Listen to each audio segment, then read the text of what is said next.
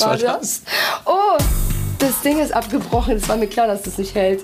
Schau, jetzt, jetzt, jetzt fällt der Vorhang runter. Warte. Oh nein. Okay, Daniel Danger, Mia in Gefahr. Er hat hier Abrissparty. Okay, wir müssen das jetzt einfach so hängen Ich lassen. hatte er nichts hat den damit zu Vorhang tun. abgerissen. Er hat den Vorhang abgerissen. Ja, ich habe doch gar nichts Doch, gemacht. es. Was? Weil ich die Tür aufgemacht Ja. habe? Oh Scheiße, das tut mir leid. Der allerletzte Podcast mit Daniel Danger.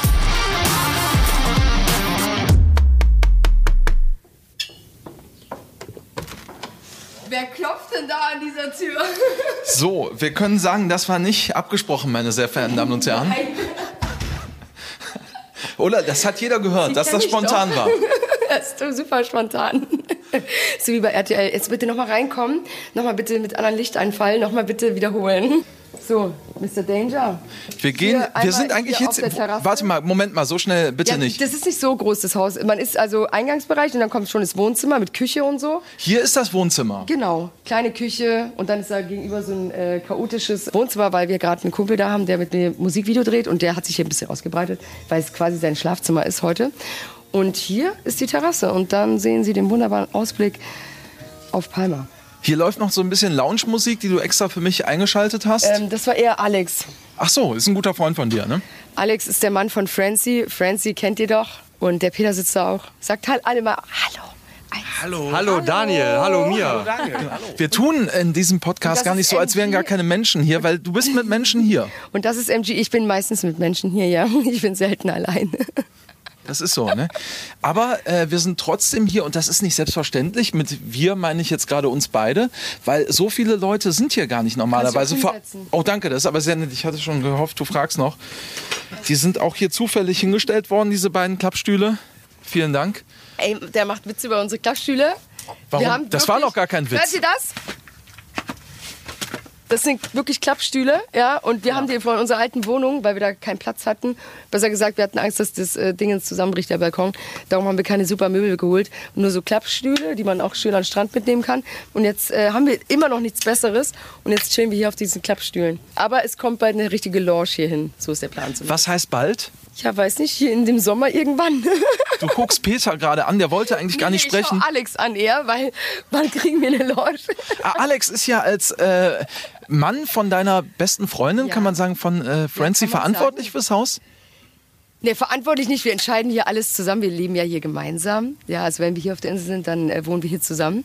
So, aber ähm, wir wollen einfach hier so eine geile Lounge stehen haben. Wir wollen einfach einen geilen Sommer hier haben. Und darum wird hier durchgezogen. Und ein Grill und alles. Hier ist nämlich gleich, also wir haben so eine Terrasse. Man hat hier komplett den Blick auf Palma.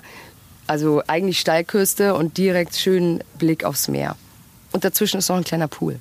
Ihr wohnt eigentlich so richtig seit wann genau hier?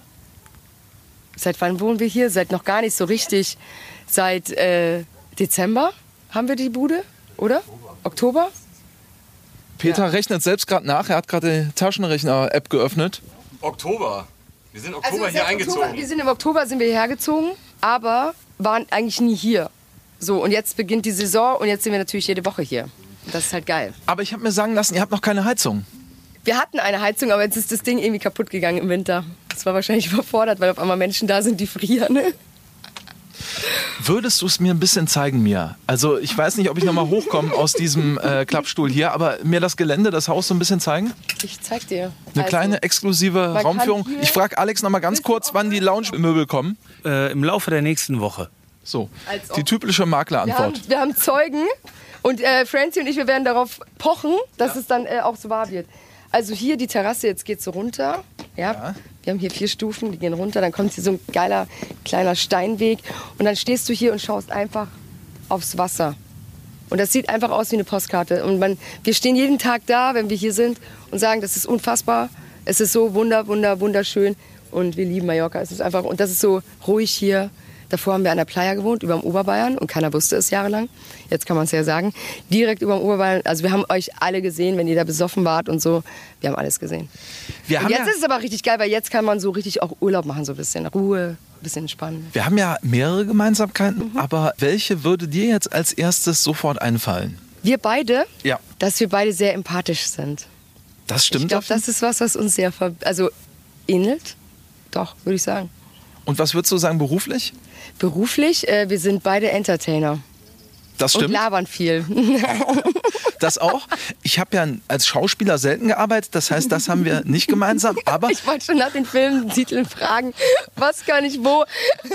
nein, nein, das, das will ja kein Mensch sehen. Äh, das, das unterscheidet uns. Aber wir haben tatsächlich beide, also du hast viele, aber ich habe einen. Penis? Du hast viele. Ich habe viele. Das ist exklusiv, sprechen wir heute das erste Mal drüber hier in diesem Podcast. Das ist wirklich was, was du noch nie erzählt hast. Ich meinte eigentlich Mallorca-Hits. Ach so, ja, stimmt. Dein, dein Song, ja, der war, warte, wann war das? Ähm, Ich helfe dir nach. 2016. 16? Ja. Bist du dir ganz sicher, dass es 16 war? Ich hatte nicht so viele, Okay, deswegen. 16. Okay, es war 2000. Wir schreiben das Jahr 2016. Hey, du kleine Maus. Das ich hast- erinnere mich sehr gut. Du hast das hier mitbekommen, ne? Ich habe das auch mal angestimmt. Also bei meiner Show habe Du ich warst das auch das? dazwischen auch angestimmt, ja. Weil die Leute wollten es halt auch hören. Ich habe ihn angestimmt. Da hatten wir uns tatsächlich kurz vorher kennengelernt in Leverkusen. Das kann man auch sagen. Das war auf einer Party. Alle total Malle hieß die Party. Alle total Malle bei, genau, bei Sven. bei Sven. Mhm. Genau. Und damals weiß ich noch ganz genau, ich hatte dich vorher gefragt, was brauchst alles, um einen Malle-Hit zu landen? Was habe ich gesagt? Da hast du mir gesagt, gar nicht so viel, ein bisschen Schalala, aber eine Melodie. Aber es ist eigentlich doch gar Doch, nicht so braucht schon einfach. viel. Ja, eben, es ist gar nicht Es so einfach. viel. Und es hat irgendwie dann trotzdem geklappt und du warst, glaube ich, dann am Ende auch überrascht. Ja, was heißt überrascht? Also ich, äh, ich höre mir das halt dann auch erstmal an. Und es gibt halt geile Sachen und es gibt halt auch Songs, die nicht so geil sind. Aber deiner ist halt witzig gewesen. So, und darum hat der auch funktioniert, weil es halt ein süßes Thema auch irgendwie und auch so ein bisschen flirty und so. Und das war eine gute Mischung zwischen verschiedenen Sachen. Da haben einfach mehrere Faktoren zusammengespielt. Auch eine gute Hook. Also eine gute Hook ist einfach das Wichtigste. Also einfach der Refrain, den man gerne rausbrüllt und gerne feiert oder fühlt. Also auf irgendeine Emotion muss er dich packen. Ob es witzig ist, ob es, ich will einfach grölen oder auf den Tisch springen oder ich will weinend in den Armen von meinen besten Freunden liegen. Also egal welche Emotion, du brauchst eine Emotion in der Hook. Das meiner ist Meinung nach. Eigentlich die perfekte Überleitung zu deinem aktuellen, eurem aktuellen Malle-Song von dir und Julian Sommer, Ja. Peter Pan. Peter Pan. Ich sag mal, der funktioniert ganz gut, glaube ich. Ne?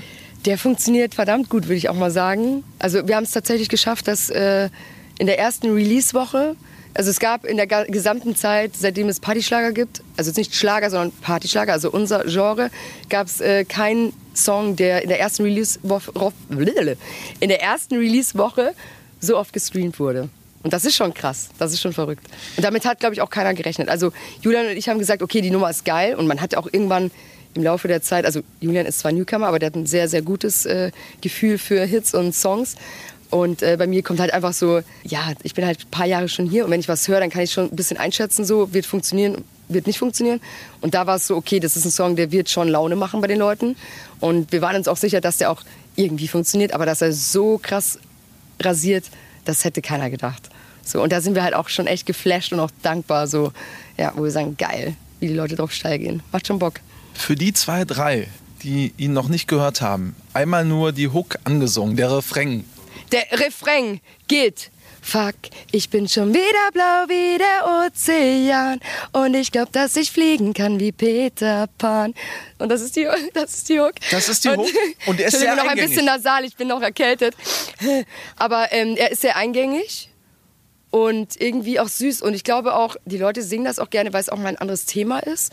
Letztes Jahr war durch Laila jeder zweite Song gefühlt irgendwie ein Frauenname. Alles seine Daseinsberechtigung, gar keine Frage. Aber ich glaube, irgendwann ist es dann auch okay, weißt du, so. Jetzt wollt ihr mit Peter alle Pan Namen gegenarbeiten. Mal, alle, alle Frauennamen aufgesungen. Und dann kam halt jetzt einfach mal Peter Pan und so ein bisschen anderes Feeling einfach auch, ja.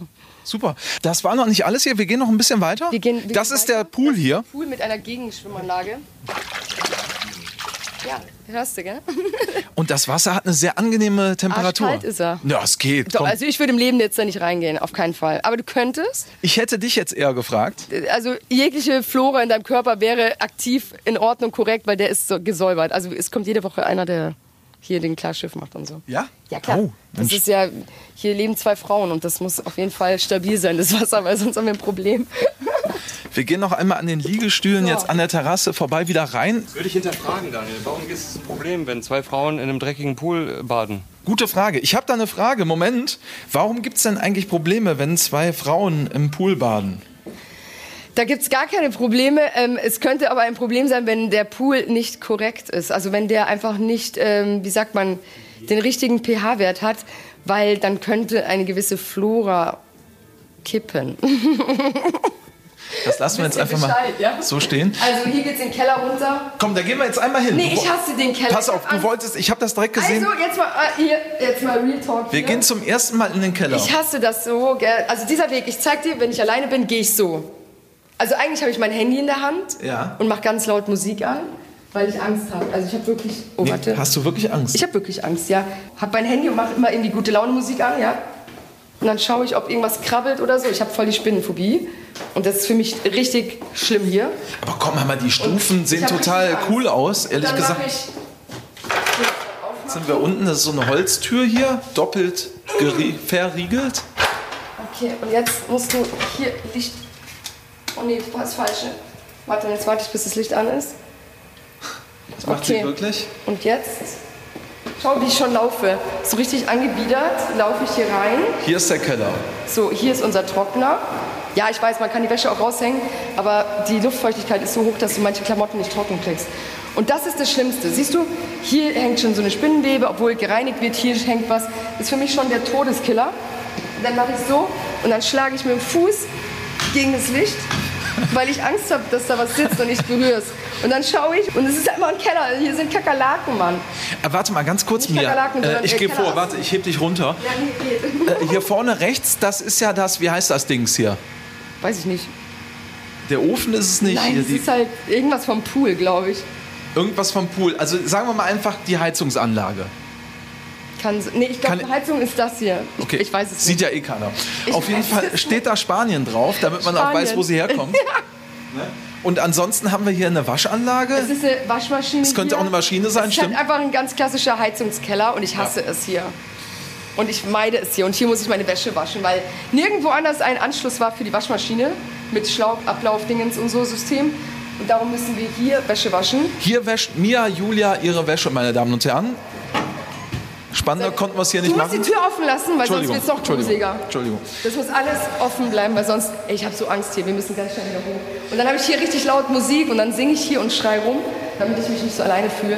Und dann gehe ich ganz schnell wieder zurück. Aber hier bist du selten, ne? Wobei, zum Wäschewaschen. Ja, und das meide ich auch. Also ich wasche natürlich Wäsche, aber ich mache das immer am Tag.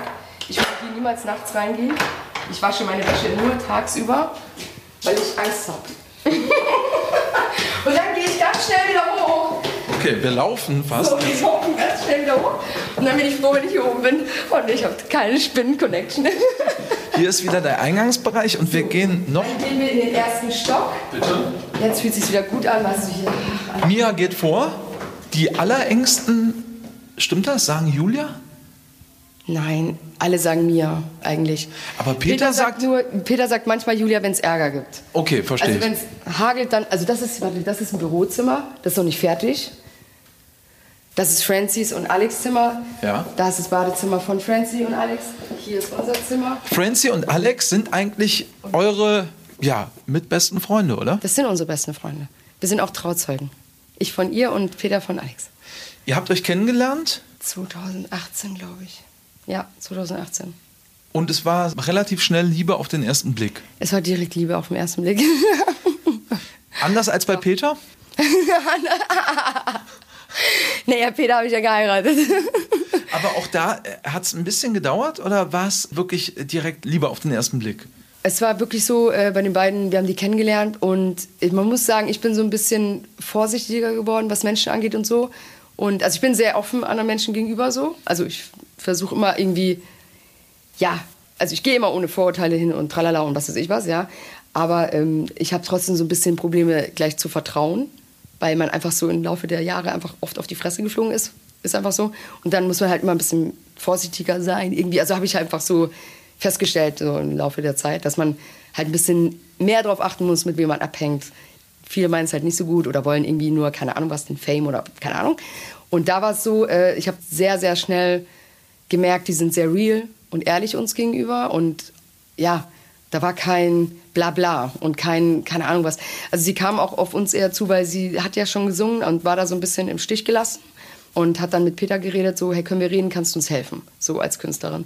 Und ähm, dann kam ich dazu, weil ich noch eine Autogrammstunde hatte und dann äh, habe ich das so mitgekriegt, was sie so erzählt haben, wie sie halt nicht ganz so fair behandelt wurden. Und ich kenne es halt aus meiner Vergangenheit, von meiner Anfangszeit, dass du halt irgendwie verarscht wirst, dass du nicht ehrlich behandelt wirst, dass du ähm, ja nicht den Support kriegst, den sie dir oft versprechen und so weiter. Und ähm, da ist bei mir dann natürlich gleich wieder das Herz aufgegangen und ich dachte mir so, boah, ich kann da nicht zuschauen und irgendwie, ich finde die mega süß und sympathisch und die sind so, die waren so lost, weißt du, die waren einfach verloren irgendwie so vom Gefühl und so traurig und so, so vom Gefühl so, ey, wir hören sonst auf, ja. Wenn uns jetzt keiner hilft, dann hören wir auf. Und das war so, ey, nee, dafür ist die Kleine einfach zu gut auf der Bühne und hat einfach, ja, zu viel Feuer im Arsch, die darf nicht aufhören. Und äh, darum finde ich das schön, dass Peter und ich uns oft so um Newcomer kümmern, ja, die so ein bisschen verloren gelassen wurden oder so, weil die es halt selber von mir kennen, wie man behandelt wird oft. Und daraus wurde halt durch diese Zusammenarbeit wurde dann ganz schnell klar, ey, man versteht sich menschlich richtig, richtig gut. Und dann war es wirklich relativ schnell so, dass man sagt, boah, wir sind richtig gut befreundet. Also da war wirklich so, also man muss sagen, Frauen haben mir oft das Herz gebrochen, freundschaftlich, ja, so. Und darum bin ich da immer sehr, sehr vorsichtig Frauen gegenüber, so Freundschaftinnen, weißt du so. Und äh, Francie hat das sehr schnell gecheckt und ich war auch sehr ehrlich zu ihr und habe gesagt, du, ich kann nicht gleich so Vollgas, Herz offen und alles. Sei mir nicht böse, wenn du mal ab und zu merkst, dass ich ein bisschen vielleicht verhalten bin oder so, weil ich kann das einfach nicht mehr so, weil mir zu oft wehgetan wurde. Und sie so, ey, gar kein Problem. Und bei ihr war es auch teilweise so. Es hat sich sehr überschnitten, die Stories so ein bisschen, ja. Und das ist dann immer stärker geworden, immer stärker. Und irgendwann war so, ey, wir vertrauen uns, wir, wir lieben uns so freundschaftlich und sie ist wie eine Schwester für mich. Und dann letzt, nee, äh, 2000, wann haben die beiden geheiratet? Es äh, war jetzt 21? Ich meine 21, ja. 21 war es. Und ich war die Trauzeugin von Francie, Peter war Trauzeuge von Alex und seitdem ist es so, okay, geritzt und wir werden für immer und ewig alt werden. und ich bin sehr dankbar, dass die so mein, mein bisschen gebrochenes Herz, also sehr gebrochenes Herz, so ein bisschen geflickt hat wieder. Das finde ich schön. Du hast gerade gesagt, ihr seid vorsichtiger geworden. Mit ihr meinst du natürlich dich und Peter. Was waren das für Menschen, die euch vielleicht auch enttäuscht haben, ohne jetzt die genauen Namen zu nennen, aber man kann ja vielleicht schon sagen, kamen die aus der gleichen Branche? Waren das Freunde, Bekannte? Was waren das für Menschen? Das kann ich gar nicht so pauschalisieren, weil ich habe immer wieder mal so Erlebnisse gehabt. Also sei es, ähm, ich bin jetzt mit Peter seit 17 Jahren zusammen, seit 15 Jahren verheiratet. Und selbst da war es so, mein bester Freund damals, ähm, der auch wie ein Bruder für mich war, hat Peter noch gar nicht kennengelernt, weil er im Ausland war und kam dann zurück und ich so, boah, geil, dass du wieder da bist so. Lass mal Kaffee trinken mit äh, meinem neuen Freund Peter und äh, dir und dann, ich will, dass ihr euch kennenlernt. Ja, nee, mit so einem Typen. Also so richtig abwertend. Und das war schon so der erste, einer der ersten Sachen, wo ich so dachte, so wow, wie kann dein bester Freund dir das nicht gönnen, dass du jetzt so die, deine Liebe gefunden hast? Und es war sehr, sehr schnell, sehr, sehr ernst. Und jetzt nach 17 Jahren ist es zu Recht, weißt du, so äh, bestätigt auch einfach, ja, dass es nicht irgendwie so ein Philippans war, sondern wirklich so, okay, Liebe auf dem fast ersten Blick, so, ja.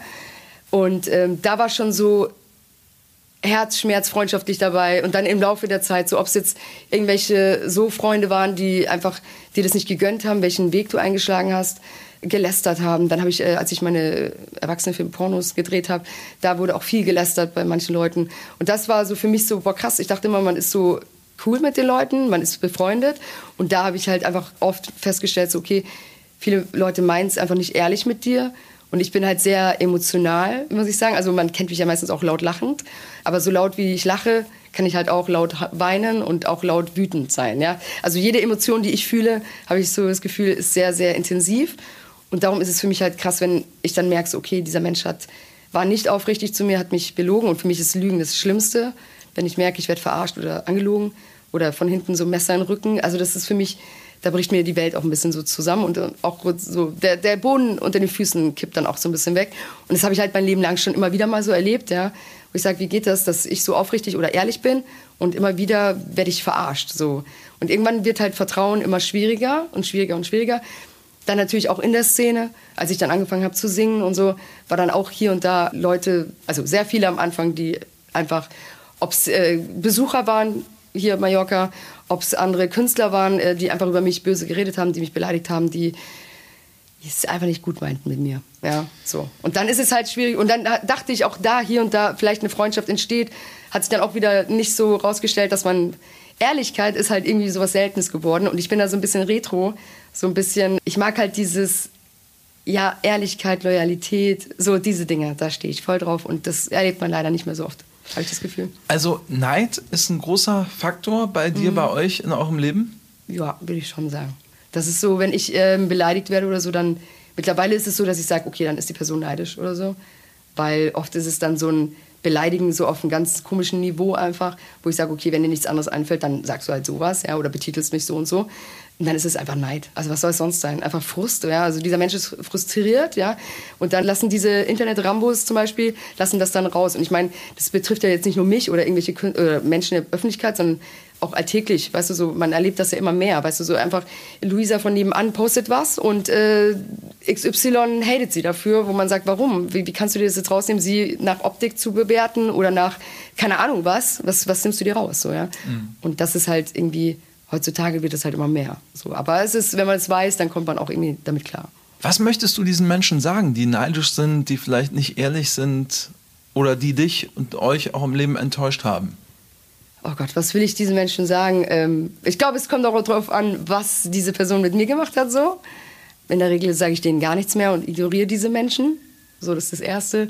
Aber ich denke mir dann auch ganz oft so, eigentlich tust du mir leid, weil du hast einfach ein so langweiliges Leben und wirst scheinbar nicht geliebt, dass du einfach deinen Frust, den du fühlst auf dieser Welt, einfach rauslässt. Ja? So an anderen, einfach so pauschal, ohne Gründe, ohne irgendwas.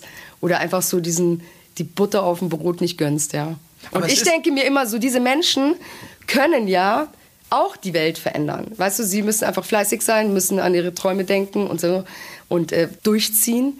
Und äh, nur weil du jemanden schlecht machst oder Scheiße erzählst, Lügen erzählst, das ist auch, also über mich wurden schon so viele Lügen erzählt auch, um mir einfach zu schaden, wo ich mir dann denke so, okay, du versuchst mich zu beschmutzen, um selber dadurch zu glänzen. Und da ist einfach Karma regelt. Und da glaube ich so fest daran. Ich glaube immer an das Gute. Egal wie beschissen es mal ist. Ich denke mir immer so, es wird sich irgendwann, wird diese Person leider Karma bekommen. Ja, so. Es ist jetzt wirklich interessant, weil ich hätte nie gedacht, dass ich es mal zu dir ins Schlafzimmer schaffe. Ja, siehst du mal, jetzt noch, noch nicht mal mein Bett gemacht, weil wir heute Morgen so chaotisch rausgesprungen sind, weil wir eigentlich Musikvideo drehen wollten. Aber hier unterhalten wir uns jetzt tatsächlich ja. schon einige Minuten. Das ist in der Regel bei dir jetzt in Schlafzimmern nicht immer unmittelbar der Fall, dass man sich so lange mit dir unterhält. Weil du hast eben schon gesagt, Erwachsenenfilme ist dann auch irgendwann zu deinem Leben geworden. Du hast Friseurin gelernt, mhm. bist dann irgendwann entdeckt worden und hast dann angefangen tatsächlich mit Sexfilmen. Mhm. Hast das aufgehört, machst das aber mittlerweile wieder. Wie kam es dazu? Genau, also ich, ich habe damals als Friseurin gearbeitet, habe dann nebenbei mit Peter äh, dieses Restaurant gehabt. Also wir hatten mein Restaurant, eine Bar zusammen. Starnberger See? Da aber in der Ecke. Nicht direkt Gilching. am Starnberger genau, See, aber es, es, hieß so. Genau, Gilching, München, Starnberg und da so dazwischen. Ja. Jetzt muss ich ganz von vorne anfangen. Peter und ich, wir sind zusammengekommen und nach ein paar Jahren haben wir gesagt, so ey, sind wir aufs Gespräch gekommen, so Sexualität, tralala, ja. Und da habe ich ihm gesagt, eigentlich stehe ich auch auf Frauen, ich bin eigentlich bi, so. Und dann er, ja und? und ich so, ja, es hat sich nie so richtig ergeben, wie ich gerne wollte. Aber ist halt jetzt so, jetzt sind wir zusammen. Ja, aber mach doch. Und ich so, hä? Ich kann doch jetzt nicht mit einer Frau rummachen, weil dann betrüge ich dich. So, und Fremdgehen kommt für mich nicht in Frage. Und dann er so, nein, ist doch nicht betrügen. Ist ja doch. Also für mich ist das schon irgendwie egal, ob Mann oder Frau, weil ich bin bi, ich stehe auf beides, also ist es automatisch auch dann Fremdgehen. Ja, aber wenn ich es ja sehe, dann ist es ja nicht Fremdgehen. so. Und ähm, eigentlich kam das Ganze, weil wir einen Swingerclub Report gesehen haben bei hier diese damals, weißt du, so auf RTL oder wo das lief. Das, ich habe das natürlich diese, nie gesehen. Äh, ja, natürlich nicht. Aber so diese ganz, diese typischen Swingerclub-Dinger. Und ich dachte so, ey, das kann nicht so sein. Ja, und darüber haben wir dann eben geredet und fehlt dir noch irgendwas? Und dann habe ich halt gesagt, ja, bi, bla, bla, bla. Und so sind wir in dieses Thema gekommen, ja. Und dann, also ich habe dann gesagt, ja, warum gehen wir da nicht hin? Warum wollen wir da nicht auch mal hin in so einen Swingerclub? Und dann sagt er, ja, du bist noch so jung und bla, bla, bla. Ich war halt 20, 22. Ja, du bist noch so jung und bla bla bla. Und ich dann, ja gut, aber ich weiß ja trotzdem, was ich will. Und äh, da drin herrschen ja auch Gesetze. Und wenn ich was nicht will, dann sollte Nein auch reichen, meistens, sonst knallt's, ja. Und dann habe ich ihn eine Woche lang belabert. Und dann sind wir das erste Mal im Swingerclub gewesen. Und das war auch wirklich äh, anders als erwartet. Es war interessant, aber es war jetzt nicht so cool wie die Male drauf, weil es war halt das erste Mal und es war auch das falsche Event, sagen wir es mal so. Es gibt ja verschiedene Eventarten. Und da waren halt die ja, das Publikum war jetzt nicht unbedingt unsere Zielgruppe. War eine Motto-Party? So. Nee, es war keine Motto-Party und das war, glaube ich, so ein bisschen, weil dadurch war das so sehr durchgemischt und so. Und, ähm, ah, es gibt da tatsächlich Motto-Partys. Es gibt wirklich Motto-Partys. Okay. Ich hatte jetzt einfach mal, ich dachte, es sollte irgendwie ein Gag sein. es gibt wirklich Motto-Partys und so. Oder halt auch Zielgruppe, weil Sexualität ist ja groß und dann ist es gut, wenn die Fetische oder die Vorlieben so ein bisschen matchen. Ja. Und darum findet man dann auch viele Motto-Partys so, die dann ungefähr so einmal was für, keine Ahnung, Gentleman's Night. Da sind dann eher mehr Männer alleine. Was dann war deine Lieblingsmotto-Party? Vielleicht kurzer Einschub? Ich mochte sie alle. Okay, alles klar. Ja, nee, das zählt auch als Antwort. Und ja. wir hatten aber dann wirklich so ähm, gar nichts, also außer mit uns zusammen und sonst gar keine Erfahrung. Also wir haben nichts mit anderen gemacht, ja. Nur so gesehen werden, so. Also es haben Leute zugeschaut, mehr nicht eigentlich. Und das war auf jeden Fall schon mal was anderes, weil wer schaut dir schon mal zu dabei? Das war auf jeden Fall schon mal ein krasser Kick. Bei mir würde ich sagen, es ist wahrscheinlich besser so, dass keiner zuguckt. Das sagst du so. Aber bei dir ist es natürlich ein Stück weit ein bisschen anders, weil ich äh, sagen würde, im Vergleich zu mir, du kommst ja noch eher, ich will mich jetzt auch nicht zu klein machen, aber noch eher über die Ästhetik als ich, über das Äußerliche. Also ich muss sagen, natürlich ist Ästhetik spielt natürlich auch irgendwie in der Sexualität eine Rolle, aber Vorlieben sind Vorlieben und die Geschmäcker sind verschieden. Das und hast du jetzt sehr diplomatisch. Das, also nein, du, nein, du meinst, selbst für mich würde es einen Markt geben. Du, erstens mal bist du ja nicht hässlich oder irgendwas. Also ich meine, was ist denn hässlich? Dankeschön, Dankeschön. Mal ganz ehrlich, was ist denn wirklich?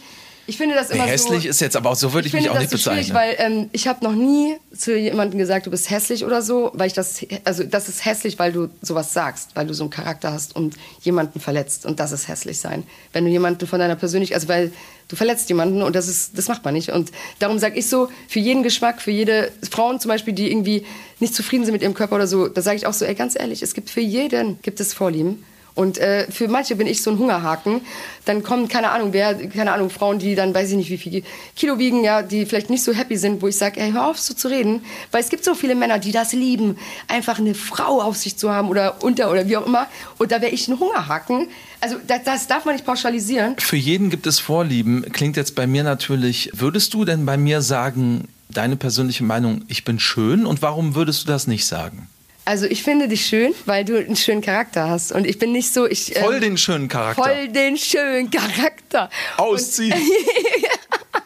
das war der Verweis an den Malle-Song. Ich darfst ja. du da nicht so fragen, weil ich bin, ich sag immer so, ich bin Charakterficker. Bei mir ist so, da kann Adonis vor mir stehen, wenn der blöd ist. Ja, wenn der einen doofen Charakter hat oder halt irgendwie arrogant ist oder so überheblich oder irgendwas nicht so fein ist am Charakter, kann der aussehen, wie er will da kann der abhauen. Ja? Mia, wir müssen jetzt schnell aus dem Schlafzimmer raus, sonst werde ich noch schwach hier. Chaotisches ähm, Schlaf, äh, Badezimmer. Damit hier, die Leute das auch, die sehen Schminke, das ja nicht. alles da. Hier Wasser, immer, steht immer ein Wasser daneben. Ja, Was hat Flasche. Mia, Julia Brückner alles im Badezimmer? Das wollen alles. doch die Menschen wissen. Ey, es ist ein Sauhaufen. Ähm, es ist ganz viel Shampoo da, ganz viel Kosmetikartikel.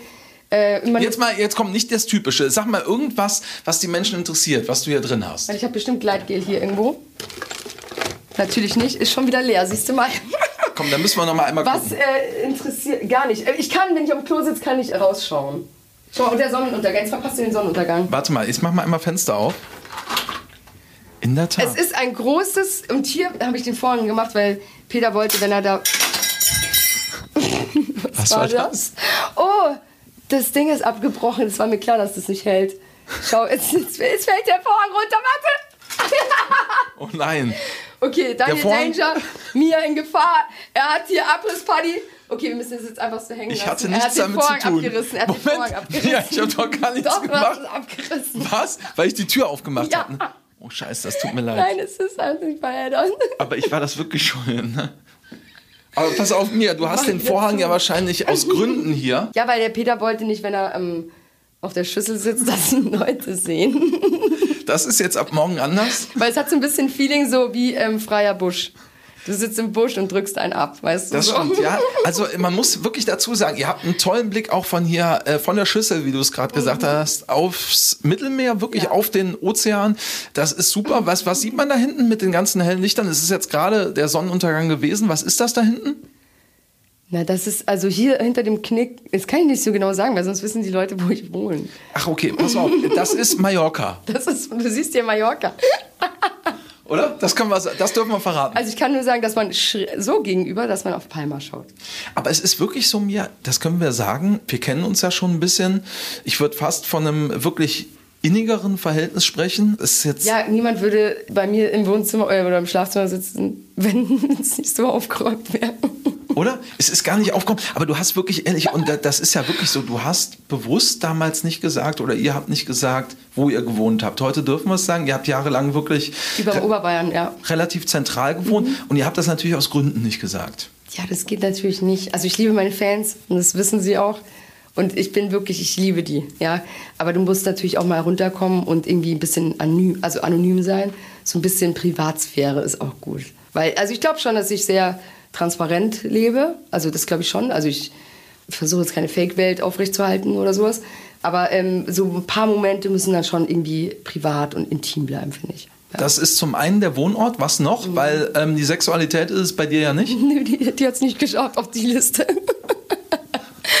Aber nur, ich habe gar nicht deine Frage vorhin beantwortet, wie es dazu Welche? kam, dass ich wieder drehen anfange. Ja, genau. Da wollte ich gerade noch mal nachfragen. Das kann ja. ich kurz halten. Ich habe immer zum Peter Spaßhaber gesagt, weil durch dieses Swingerclub-Ding, ich mache jetzt ganz kurz, durch dieses Swingerclub-Ding habe ich eine Darstellerin kennengelernt. Und dann habe ich gesagt, boah, ist doch geil, lass mal einen Film drehen. So. Und dann hat Peter gesagt, okay, wir, wir sind eh Swinger dann lass halt mal ein Filmchen drehen. So. Weil ich fand es cool, diese Vorstellung, ey, dann so eine DVD, damals gab es noch DVDs, ja, ähm, so im eigenen Regal stehen zu haben. Das fand ich so cool, weißt du. Aber das war ja nicht, wo du wieder angefangen hast. Nee, genau. Weil das da war damals. Dann habe ich da aufgehört, dann habe ich mit Mucke angefangen. Genau. Und Wann war das? Wir also, müssen irgendwie Jahreszahlen, damit die Menschen noch mitkommen. Ähm, ich habe aufgehört mit Porno also von 2010 bis 12 habe ich gedreht, eh nicht so lang. Also es mhm. waren nur zweieinhalb Jahre oder so. War eine harte Zeit? Im besten Falle war es ja hart. Der Gag lag auf der Hand, war ein Elfmeter. Natürlich, war ein Elfmeter. Aber ähm, ich habe dann jahrelang nicht mehr gedreht, weil halt Mucke im Vordergrund und es war dann so, ich wurde natürlich dann am Anfang auch, ja, wenn man Titten zeigt und bla bla bla und wenn man so und so ist, wenn man so eine hm, hm ist, dann ist ja klar, dass man auch äh, Fans bekommt. Weißt du, man, es wurde alles so runterradiert auf die Sexualität irgendwie und Porno war für mich eine Sexualität. Also ist immer noch eine Sexualität. Es ist für mich nicht ähm, ein Skandelchen, um irgendwie Medien zu generieren oder irgendwie zu polarisieren. Nein, ich bin einfach so. Ich lebe für Sex einfach auch. Es ist für mich so ein wichtiges Thema und auch so ein interessantes Thema und nicht nur skandalös, sondern auch wirklich so ernst genommen. Weißt du, so ich rede gerne, ich gebe auch gerne Tipps und so. Ernst genommen wie so Tante Dr. Sommer. Dir macht das ja? wirklich auch Spaß. So, das ich, darf man ja, auch mal genau. sagen. Es geht da nicht nur ums Geld, das gibt's Gar ja nicht, gar nicht. Also ich, jetzt ist es so, ich habe jetzt, also ich habe damals dann immer gesagt, so, ey Peter, lass heimlich drehen, die in Tresor räumen und dann kurz vor Rente einmal veröffentlichen, einfach nur wegen dem Wow-Effekt, weißt du so.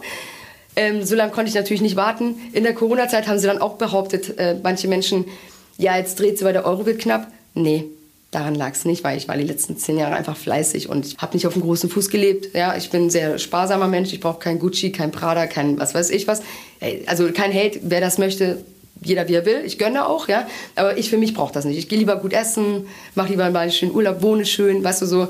Das sind Dinge, die, auf die ich Wert lege. Aber, Aber ich glaube, wir können die Menschen beruhigen durch die Auftritte, die du machst. Du bist die bekannteste Künstlerin, die erfolgreichste Künstlerin auf Mallorca das spiegelt sich natürlich auch wieder auf Deutschland und Co. Da verdienst du gutes Geld und ich glaube, da müsstest du jetzt die nee, Filme nicht genau. mehr drehen. Nee, müsste ich nicht.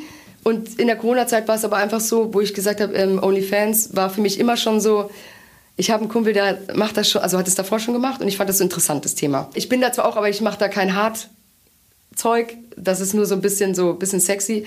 Meinen richtig guten harten Shit gibt's auf Best Fans, weil da gibt's eine Jugendverifizierung. Da muss man sich wirklich anmelden, weil ähm, auf OnlyFans gibt's bisher, ich glaube, das ändern die irgendwann hoffentlich, aber bisher gibt es nicht diesen strengen Kontrolldings, wie alt du bist, ja. Also dieses 18er, ab 18 will ich, dass meine Leute erst konsumieren dürfen. Weil drunter, klar, es kann immer mal was illegal hochgeladen werden, konsumiert werden unter 18, da kann ich aber nichts dafür. Ich habe es in der Hand, aber was ich hochlade auf einer Seite Ü18. So, und darum Best Fans, das ist quasi das deutsche Format von OnlyFans. So. Es soll ist zwar auch kleiner, aber mir ist es egal, weil ich es ja nicht wegen der Kohle mache, sondern einfach Spaß an der Freude. Und ich habe damals gesagt, so, ich will das einfach mal, weil mir fehlt das im Leben und es drückt mich auch als Mensch aus in meiner Sexualität. Ich bin halt auch exhibitionistisch veranlagt. Ja, da liegt es auch auf der Hand, dass ich mich auch dabei zeigen möchte, nicht nur auf der Bühne. Und es sind einfach zwei Welten. Und für mich ist das Thema nie weg gewesen. Ich war trotzdem noch Swinger mit meinem Mann. Die Jahre auch, als ich nicht gedreht habe. hatte aber auch so ein bisschen von der Gesellschaft teilweise auch so ein bisschen das Gefühl, ich darf mich auch jetzt nicht super fraulich zeigen. Ich habe dann auch meine High Heels nicht mehr angezogen auf der Bühne. Ich war dann eher sehr sneaker privatmäßig unterwegs. Und privat hatte ich High Heels an. Und die Leute waren dann immer so erschrocken, wenn die mich privat sehen. Auch heute, wenn ich High Heels anhab, so äh, was äh, krass und so. Wo ich sage, nein, ich liebe es so zu sein, mich auch mal aufzustrapsen, sage ich jetzt mal. Aber auf der Bühne habe ich mich mit Absicht, glaube ich, auch ein paar Jahre lang so ein bisschen verjüng, äh, vermännlicht, kann ich das so sagen? Ich weiß nicht, so mit Cap und Sneaker und ja auf gesagt, lässig. ja. Genau, auf lässig, weil ich eben nicht auf diese Sexualität auf der Bühne reduziert werden wollte. So dein Erfolg ist, weil du vielleicht ein süßes Mäuschen optisch abgibst oder so. Du hast dich am Anfang auch beim Singen ausgezogen. Genau, genau. Und das war einfach so, weil ich sage, ich wollte nicht unbedingt, also durch das Singen Andere wollten vom Gesang ablenken. Eventuell, aber ich wollte, Mallorca? ich wollte aber singen, Party machen, aber trotzdem ähm, mein Ich als Erotikdarstellerin mitnehmen. Weißt du, wie ich meine? Also so meine alles, was ich bin, irgendwie zusammenbündeln und dachte so, ey, ist doch voll lustig und könnte voll geil sein. Und das ging halt manchmal auch ein bisschen nach hinten los, weil manche ein bisschen überfordert waren, glaube ich. Aber ist auch egal, weil ich habe durchgezogen, habe mich da auch nicht kleinreden lassen. Auch wenn viele da eben dann gesagt haben, boah, sowas brauchen wir nicht, bla bla bla. Irgendwann war es so, die haben gemerkt, okay, die Songs sind gut, die Performance ist gut. Das Nacktsein ist einfach nur so ein i-Tüpfelchen, so als Gag. Aber ich war einen Song nackt und dann habe ich mir auch wieder was angezogen. Also es war nicht eine krasse Nacktshow. Ja, klar war ich nackt und es war auch polarisierend irgendwo. Aber das hat mich ausgedrückt, wer ich bin. Einfach so, ich habe auch keine sexy Show draus gemacht, sondern gesagt, Leute, wir sind alle nackt auf die Welt gekommen und darum glaube ich auch, dass ich so eine große weibliche Fanbase habe, weil ich nicht aufgespritzt bin. Jeder, wie er will, es soll jetzt keine Verurteilung sein oder so, aber ich für mich habe mich halt nie aufspritzen lassen oder so. Und dann habe ich auch mal Witze gemacht, so, ja, ich habe halt auch nur B-Körbchen, an manchen Tagen gutes C-Körbchen, tagesabhängig, weißt du. Ich habe mich so ein bisschen selber auf den Arm genommen. Man muss nicht so und so aus sein, um fraulich zu sein. Und das war, glaube ich, für viele Frauen auch so, hey, cool, weißt du so. Und sie scheißt einfach drauf, wer was sagt, wie geredet wird. Sie macht es einfach, weil sie es fühlt. Und das war, glaube ich, das, was die Leute da sehr schnell erkannt haben. Mir geht es nicht um, ich will mich auf Nacktheit reduzieren lassen oder so, sondern ich wollte einfach meinen Lifestyle durchziehen so und einfach anders sein. Ich will nicht sein wie die Masse. So, und das war halt einfach mein Ding, wo ich sage, ich bin so, Punkt aus Ende. Woher kommt das? Du hast zwei Geschwister, du hast einen jüngeren Bruder, du hast eine Schwester. Du bist in Bayern auf dem Dorf groß geworden, Mohrenweiß heißt das Dorf. Morgenweise. Woher kommt das, dass du tatsächlich eher immer polarisieren oder auffallen wolltest bis heute? Ja, das ist eine gute Frage. Danke dir. Wir haben lange drauf gewartet, aber Ähm. jetzt nach, warte mal, lass mich gucken. Ja, 35 Minuten ist mir gelungen. Wie kam es dazu, dass ich anders sein wollte? Also ich wollte, glaube ich, schon immer anders sein. Ich war auch mit 14 schon so, dass ich sage, ich mache mal irgendwann einen Job, der nicht so normal ist. Ich wusste zwar nicht, was es ist. Ich dachte immer, im Kindergarten wollte ich immer Friseurin werden. Ich habe auch Friseurausbildung gemacht. Also wenn ich mir was in den Kopf setze, ziehe ich auch mal straight durch. Ich dachte aber immer so, ich habe irgendwann einen Tattoo-Laden mit Friseur verbunden oder sowas. Weißt du, irgendwas total abgefahrenes, ja. Das ist halt nicht geworden. ich habe zwar als Friseurin gearbeitet, aber ich war immer schon irgendwie lauter, bunter, anders. Irgendwie, ich hatte immer so, glaube ich, so auch ganz lange so ein Struggle mit mir, wer bist du überhaupt? So, ich weiß nicht, wie ich das erklären soll. Es ist auch voll schwierig, weil ich bin zum Beispiel auch, ich habe es letzte Mal bei Instagram auch das erste Mal erzählt, nach so vielen Jahren. Ich habe eine sehr, weil ich oft auf der Bühne sage, ich bin auch schüchtern. Und dann lachen immer alle. Und ich denke mir so, hä, das ist voll ernst gemeint. Weil ich bin wirklich eigentlich sehr schüchtern. Ich bin sehr introvertiert, aber habe auch eine sehr extrovertierte Seite in mir. Also ich habe beides, ja. Und ähm, kann man ja haben. Und war mir lange Zeit nicht bewusst, dass ich dachte, du musst dich entscheiden, entweder oder, weißt du so. Und irgendwann habe ich gecheckt, so nein, es ist einfach beides in dir. Und als Kind zum Beispiel, ich habe mich nicht getraut, alleine zum Bäcker zu gehen. Also meine Mama hat irgendwann gesagt, so, du kommst erst nach Hause, wenn du Brötchen mitgebracht hast, Semmeln mitgebracht hast, ja. Und ich musste dann da wirklich rein und es war so für mich so Gott. Und ich habe mir halb ins Hemd gemacht. Und da war aber dann irgendwann im Laufe der Zeit, gerade in der Pubertät und so, diese laute Seite war schon immer in mir. Wenn ich mich wohlfühle bei Freunden und so weiter, dann bin ich die Erste, die auf den Tisch springt und tralala. Aber ähm, diese schüchterne Seite band mich sehr in meinem Leben. Und das habe ich äh, irgendwann auch festgestellt und mir gedacht, so, ey komm, dieses Teufelchen, Engelchen in mir drin, ich habe da keinen Bock drauf. Es ist zwar da, ich lebe damit, aber ich will, dass mein Teufelchen, also die laute, mutige Seite, ja, öfter da ist, weil die Seite macht mehr Spaß. So, und darum habe ich dann irgendwann gesagt, okay, der Engelchen, das brave, ängstliche, süße Mäuschen soll öfter mal die Fresse halten. so. Und darum will ich dann lieber, dass diese laute, extrovertierte Seite eher da ist, weil dieses Leben ist spannender. Dann, ich liebe Nervenkitzel, ich liebe Adrenalin, ich liebe das. Und andererseits habe ich diese Angst in mir, wenn ich heute noch irgendwie zur Post gehe zum Beispiel alleine, ist das für mich immer komisch. Das mag jetzt für viele Menschen wirklich surreal klingen. Mhm. Du bist auch hauptsächlich auf der Bühne, um für Unterhaltung zu sorgen, ja, und um für gute Laune zu sorgen. Das ist ja einfach so. Und das ist, glaube ich, auch so ein bisschen in dir drin. Du möchtest einfach Menschen auf andere Gedanken bringen. Ja, ich möchte Leute auf jeden Fall auf andere Gedanken bringen, weil ich glaube einfach, dass jeder so ein bisschen so ein Päckchen mit sich rumschleppt. Also jeder hat so sein Päckchen, weißt du, jeder hat irgendwie einen Kummerkasten so bei sich. Jeder hat irgendwie Stress mit dem Chef, mit Beziehungen, mit Eltern, mit egal was es ist, egal welcher Kummer im Leben dich irgendwie belastet oder so. Und ich bin immer so, ich will einfach, weil ich weiß, wie es ist, dieses Kummerding in einem ist halt nicht so geil. Und darum liebe ich es, wenn ich äh, Menschen einfach zum Lachen bringe.